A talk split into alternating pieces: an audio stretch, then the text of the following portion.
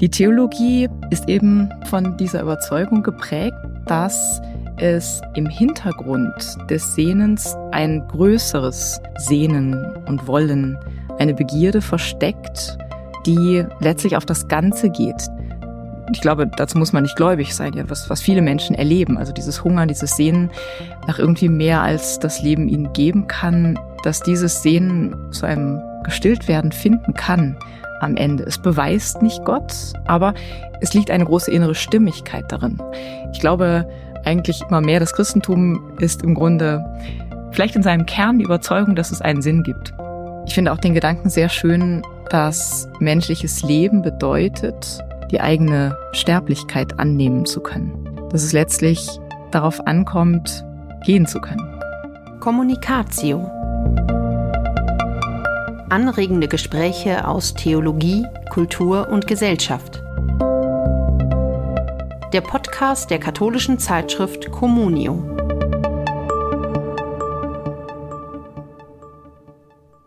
Unruhig ist unser Herz, bis es Ruhe findet in dir. So lautet ein berühmtes Zitat des heiligen Augustinus.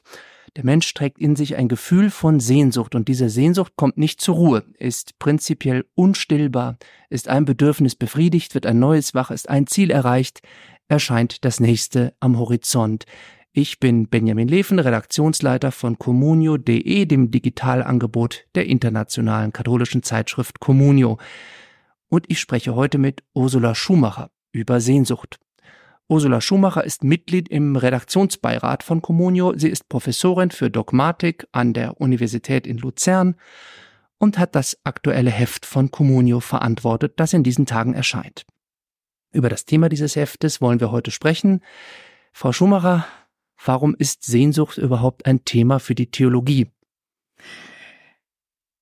Sehnsucht ja, man kann sagen, es ist ein Thema, das ähm, fast so lange Thema schon der Theologie ist, wie es überhaupt theologische Anthropologie gibt. Das heißt, ein Nachdenken der Theologie über das, was den Menschen ausmacht. Und die Frage, ob der Mensch nicht ein Wesen ist, wie Sie es gerade auch schon gesagt haben, das an allem Endlichen niemals genug findet und auch eine Antwort auf diese Frage, die den Menschen als ein Wesen versteht, das eben immer über das Endliche schon hinaus ist und immer mehr möchte, als es in dieser Welt eigentlich erhalten und bekommen, sich selbst verschaffen kann. Das ist eine Grundüberzeugung der theologischen Anthropologie, die letztlich natürlich ähm, insofern theologisch ja relevant ist, als sie den Menschen als ein Wesen versteht, das von Gott immer schon auf die Gottesbeziehung hin geordnet, hin ausgerichtet ist, also auf ein einziges Ziel hin geschaffen ist, letztlich nämlich auf Gott. Und damit wird das Thema der Sehnsucht zur Theologie in dem Maß, in dem Theologie den Menschen als eine Kreatur begreift, die immer schon in dieser Schöpfungsausrichtung auf Gott steht.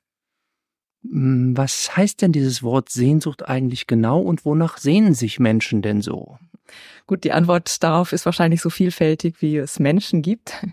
Denn keinesfalls soll dieser Grundgedanke, dass Menschen sich auf Gott ausrichten, ähm, natürlich so verstanden sein, dass jeder Mensch ganz bewusst eine Gottessehnsucht, eine Begierde nach, nach Glaubensempfinden oder nach einer Antwort auf ein Glaubensfragen in sich trägt, in diesem ausdrücklichen Sinne. Also, dass, ähm, dass dieses Sehnen der Menschen immer in einem bewussten, ausdrücklichen ähm, Sinn sich nur auf Gott ausrichten kann. Ich glaube tatsächlich, dass, ähm, also deswegen würde ich die Frage am liebsten gar nicht beantworten, dass Menschen sich nach sehr, sehr vielen unterschiedlichen Dingen sehen, die natürlich kulturell abhängig sind, von der biografischen Gesamtsituation abhängig sind. Es kommt bei dieser Anthropologie vor allem darauf an, dass Menschen sich sehnen. Worauf sie sich sehnen, das kann dann eben sehr, sehr unterschiedlich sein und hat natürlich auch ähm, ganz klar Präge, Male, ähm, die wie gesagt, von kulturellen, von gesellschaftlichen Vorprägungen ähm, eingestiftet sind. Sie sagen schon, viele Menschen haben Sehnsüchte oder jeder Mensch hat in sich dieses Gefühl, dieses Empfinden der Sehnsucht.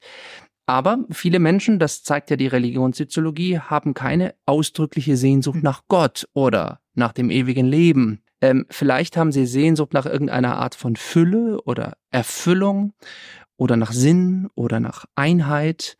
Muss die Frage also nicht offen bleiben, auf was sich die Sehnsucht im letzten denn eigentlich richtet? Ähm, Sie haben natürlich vollkommen recht und ähm, es wäre auch falsch, sich das zu verhehlen oder da theologisches Wunschdenken zu betreiben. Es ist natürlich nicht so, dass alle Menschen sich ausdrücklich nach Gott sehnen. Und in unseren gegenwärtigen, also mitteleuropäischen Gesellschaften, in denen wir unterwegs sind, ist das nochmal weniger der Fall. Ähm, ich glaube, wenn man weltweit sich die Situation anschaut, sähe es mit Gottes Sehnsucht oder in einer Glaubensorientierung oder auch dem, dem Wunsch vielleicht nach religiöser Empfindung und Erfahrung nochmal anders aus. Aber für unsere Gesellschaften stimmt das natürlich. Menschen sehnen sich nicht ausdrücklich ähm, nach Gott. Die Theologie, theologische Anthropologie, ist eben aber trotzdem von dieser Überzeugung geprägt, dass es gewissermaßen im Hintergrund des Sehnens, das die Menschen ja doch antreibt, auch in unseren gesellschaftlichen Kontexten, dass es im Hintergrund dieses Sehnens, worauf sich das dann im konkreten Einzelnen auch richtet, ein größeres Ganzes gibt.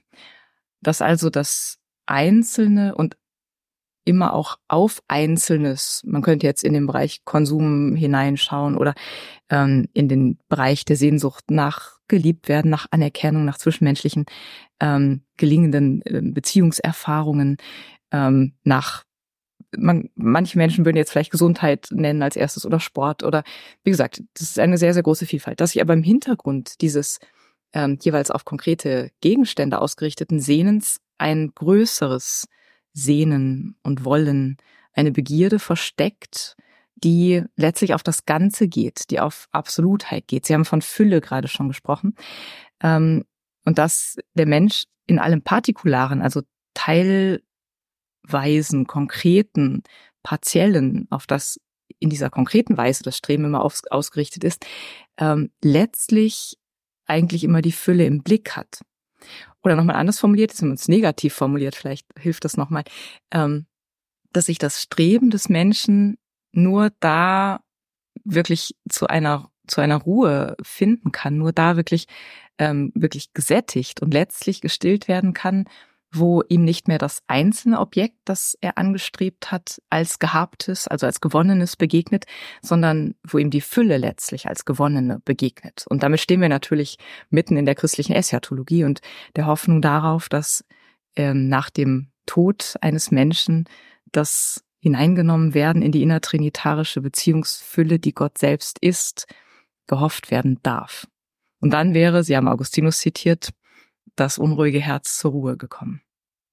Nun sind die Vorstellungen, die sich, die, die, die, die christliche Theologie von diesem letzten Ziel der Erfüllung der Sehnsucht hm, hat oder zur Sprache bringt, irgendwie auch ein bisschen ungegenständlich. Also man spricht von der Visio Beatifica, von der selig machenden Gottesschau oder vom ewigen Leben. Aber was das konkret, wie man sich das konkret vorstellen soll, bleibt ja irgendwie offen. Selbst bei Dante in der göttlichen Komödie, Komödie am Schluss, ja, gibt es Bilder, die sehr abstrakt, letztlich sehr abstrakt bleiben. Ist also äh, gar nicht so genau zu sagen, was denn jetzt diese Erfüllung der Sehnsucht konkret ist. Ja, ähm, und ich muss Sie jetzt schon enttäuschen, die Frage wird offen bleiben. Ich glaube, die muss offen bleiben. Ähm, ich habe einen sehr, sehr schönen Satz im Hinterkopf, den, den einer meiner theologischen Lehrer einmal geäußert hat. Die Tatsache, dass, wie Sie ganz zu Recht sagen, Himmels, Seligkeits, Vollendungs, Vorstellungen im Christentum immer etwas unkonkreter geblieben sind als beispielsweise das Gegenteil. Auch wenn man sich in einer christlich geprägten Kunst anschaut, die Höllendarstellungen sind immer deutlich präziser und detaillierter als Himmelsvorstellungen. Diese ähm, Tatsache, diese Beobachtung ist zutreffend und ich glaube, sie ist theologisch begründet. Insofern, wie gesagt, dieser Satz, auf den ich, äh, an den ich gerade denken muss, ähm, insofern der Christ auf mehr hofft, als er zu sagen vermag. Das ist eigentlich nochmal ein Ausdruck der Größe dieser Hoffnung, dass das, wie ich gerade schon gesagt hatte, das hineingenommen sein in die innertrinitarische Beziehungsfülle, die Gott selbst ist, also das zur Ruhe finden im absoluten Selbst, das eben im Christentum ja nicht unpersönlich verstanden wird, sondern zutiefst personal als liebender Gott als liebendes Gegenüber gedacht wird, und zwar ein liebendes Gegenüber, das nicht mehr den Makel des Endlichen trägt und nicht mehr den Makel der Unvollkommenheit, also des noch nicht letztlich diese Sehnsucht befriedigen Könnens, ähm, dieser Makel der allem Endlichen ähm, innewohnt und anhaftet, dass diese Hoffnung letztlich so groß ist, dass es schon bedeuten würde, sie zu reduzieren und zu verkleinern, wenn man versuchen würde, dafür ähm, Bilder zu formulieren. Natürlich brauchen wir trotzdem die Bilder, das ist ganz klar. Es gibt sie ja auch. Es ist nicht so, dass es sie nicht gäbe. Aber ich glaube, wir tun gut daran, uns bewusst zu machen, dass die Bilder nie ganz das werden sagen können, was wirklich die christliche Hoffnung ist, weil sie je größer ist. Es gibt von C.S. Lewis den Gedanken, dass äh, der Mensch eigentlich kein Grundbedürfnis hat, was nicht auch gestillt werden kann. Also der Mensch hat Durst, es gibt Wasser, äh, der Mensch ist müde, es gibt Schlaf und so weiter.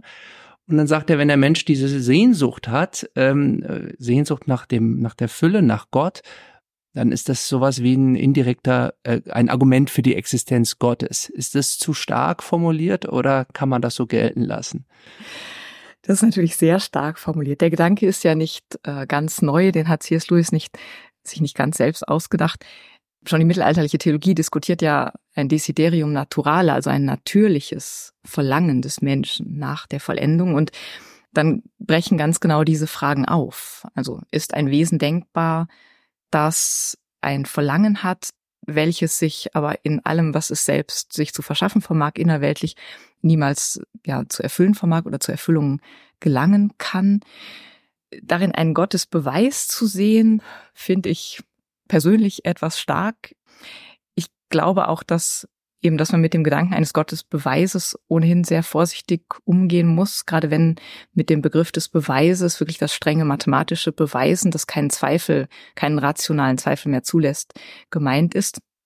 Aber ein Gottesaufweis, sagen wir mal, ähm, darin zu sehen oder vielleicht etwas etwas weniger noch eine, etwas schwächer, etwas zurückhaltender formuliert, eine, eine Art innerer Plausibilität der christlichen Erzählung, die eben ansetzt damit, dass Gott einen Menschen erschafft, auf sich hin erschafft und auch die Hoffnung formuliert, dass diese, dieses Ziel, auf das in der Mensch geschaffen ist, erfüllt werden kann, dass das also in, in sich stimmig ist. Dass also das, was wir ähm, in ich glaube, dazu muss man nicht gläubig sein, ja, was, was viele Menschen erleben. Also dieses Hunger, dieses Sehnen nach irgendwie mehr als das Leben ihnen geben kann, ähm, dass dieses Sehnen zu einer Befriedigung, zu einem Gestilltwerden finden kann am Ende. Es beweist nicht Gott, aber es liegt eine große innere Stimmigkeit darin, den Menschen als dieses Wesen, wie wir uns ja selbst erleben, wahrzunehmen und dann mit einer christlichen Definition oder einer christlichen Deutung, einer christlichen Einschätzung äh, kommen zu können und zu sagen, das Christentum hat eben die Hoffnung, dass es nicht alles ist, ein Hunger, der unerfüllt bleibt. Aber natürlich kann ich als Atheist oder als Atheistin könnte ich jederzeit sagen, der Hunger beweist nicht, dass es eine Antwort auf den Hunger gibt. Selbstverständlich nicht. Das Ganze kann sinnlos sein. Ich glaube eigentlich immer mehr, das Christentum ist im Grunde vielleicht in seinem Kern die Überzeugung, dass es einen Sinn gibt. Das Vertrauen darauf, dass, dass es einen Sinn gibt in dem Ganzen. Sie sprechen von der Sehnsucht als Begriff der Anthropologie, also der Lehre vom Menschen. Es macht den Menschen aus, dass er diese Sehnsucht hat. In der Religionskritik gibt es den Begriff der Jenseitsvertröstung. Könnte man also gegen diesen Sehnsuchtsgedanken einwenden, wenn du das alles sozusagen auf diese Erfüllung nach dem Tod projizierst, dann hindert dich das an der Entfaltung der Potenziale in diesem Leben, hindert dich daran, aus deinen Möglichkeiten das Beste zu machen, auch vielleicht für die, für die Welt und für die anderen, das allgemeine Wohlergehen zu fördern, mehr Gerechtigkeit in dieser Welt zu schaffen. Ja, ist sozusagen diese Sehnsucht nicht eine ganz schlimme Ablenkung von dem, auf das es wirklich ankommt. Ja, die Jenseits, Jenseitsvertröstung ist äh, dem Christentum tatsächlich immer wieder vorgeworfen worden. Ich glaube, es liegt nicht im Wesen dieses Sehnsuchtsgedankens, dass damit eine Entwertung des Diesseits einhergeht. Ich glaube, in gewisser Weise muss das Christentum eine Diesseitsabwertung vornehmen, zumindest ähm, in dem Sinne, dass es daran festhalten muss, zu sagen, es ist nicht alles, was in diesem Leben passiert. Das ist eine Nummer, da komme ich nicht raus, wenn ich, solange ich christliche Grundüberzeugungen annehme. Und ich glaube auch tatsächlich, dass es sehr, sehr wichtig ist, eine gewisse jenseits, ich sag mal, jenseits Relativierung vorzunehmen. Weil es eben nicht alles ist, was ich in diesem Leben erreichen kann. Das wäre auch ziemlich äh, fürchterlich. Die Jenseitsvertröstung ist ja nicht nur negativ. Die Jenseitsvertröstung hat als Kehrseite ja immer auch, es begleitet immer auch von der Hoffnung darauf, dass zum Beispiel das sehr früh verstorbene Kind oder der Mensch, der sehr tiefes Leid ähm, in seinem Leben erlitten hat, dass die Opfer der Weltgeschichte ja, dass es nicht alles ist, dass es damit nicht endet, sondern dass es auch für diejenigen, die gewissermaßen der Verlierer, die Verlierer sind auf dieser, auf der Seite dieses Lebens, dass es da Hoffnung gibt. Also, wie gesagt, in gewisser Weise kann man das durchaus auch mit einer gewissen Sympathie betrachten. Natürlich wird es da problematisch, wo, und das ist ja der Kern des Vorwurfs, die Jenseitsvertröstung in einer gänzlichen Abwertung des Diesseits ähm, einmündet. Und das ähm, ganz klar ist unchristlich oder zumindest ähm, etwas, was ähm, auch die christliche Theologie selbst als Fehler früherer, mancher früherer theologischer Aussagen mittlerweile erkannt hat und deswegen auch kritisch bewertet. Gott hat ja nicht umsonst den Menschen in dieses Leben hineingesetzt und hineingeschaffen. Das wäre ja nicht nötig gewesen.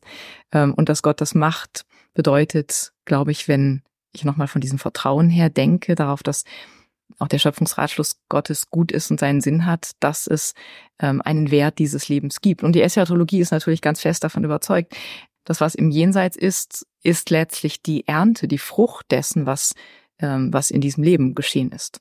Also in einem schönen Bild gesprochen, wenn wir auf das himmlische Jerusalem zugehen, dann wird die Stadt die wir da erhoffen, eine sein, an der wir mitgebaut haben durch das, was in diesem Leben geschieht. Also wir erkennen Dinge wieder, wir erkennen vielleicht auch wieder, wie wir an dem himmlischen Jerusalem, an dieser Vollendungsrealität, die ein Beziehungsnetzwerk natürlich ist, von Gott aufgegriffen, geheilt, ähm, von Gott getragen und vollendet, aber eben doch ein Beziehungsnetzwerk, in dem wir Menschen uns wiederfinden können mit dem, was wir in diesem Leben getan haben. Und ich glaube, eine höhere Aufwertung des Diesseits ist dann wiederum auch nicht denkbar das Zitat, was ich am Anfang gebracht habe, unruhig ist unser Herz, bis es Ruhe findet in dir, stammt vom heiligen Augustinus. Und der heilige Augustinus hat ja ziemlich aus dem Vollen gelebt, ähm, bevor er sich bekehrt hat. Und dann Danach hat er aber auch so, sagen wir mal, Sinnenfreuden und alle sozusagen Sinneseindrücke, weltliche Genüsse ziemlich abgewertet und abgewiesen. Das Theater, äh, die, die Rhetorik, äh, alles, was sozusagen am Leben schön und vergnüglich ist, wird abgewertet, weil die wahre Ruhe des unruhigen Herzens ja in Gott liegt. Ist da nicht doch diese, diese Abwertung des Diesseits äh, drin zu spüren? Gut, Augustinus müsste man jetzt natürlich nochmal speziell diskutieren. Die Theaterkritik, die Rhetorikkritik hat ja auch den Hintergrund darin, dass das Theater und die Rhetorik sehr, sehr stark ähm, von damals paganen äh, Vorstellungen, Götterbildern und einer paganen Religiosität geprägt und erfüllt war und von daher von kritischer Seite, äh, christlicher Seite auch kritisch angesehen wurde.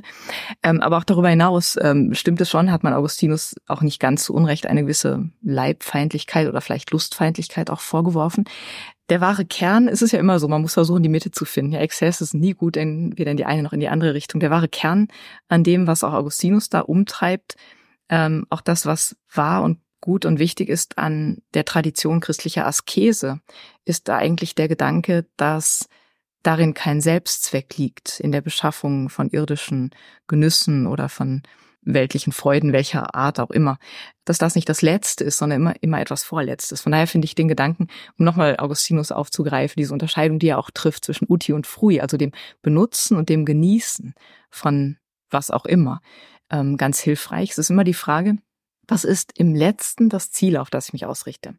Ist es also im letzten, dass ich keine Ahnung, irgendetwas, worauf Menschen in dieser Welt aus sind, also Anerkennung, Ruhm oder Geld oder Macht oder, oder Lust oder was auch immer, ist das das letzte, letzte Ziel meiner Existenz, also gewissermaßen der letzte Punkt, an dem ich mich orientiere, auf den ich hinlaufe, oder relativiere ich das alles noch einmal oder setze es in eine, ja, letztlich könnte man sogar sagen, Zweckrelation zu einem noch größeren Ziel. Und letzteres ist, glaube ich, die Haltung, in der, das zumindest will Augustinus sagen, der Christ den Dingen dieser Welt begegnet, als etwas Vorletztes.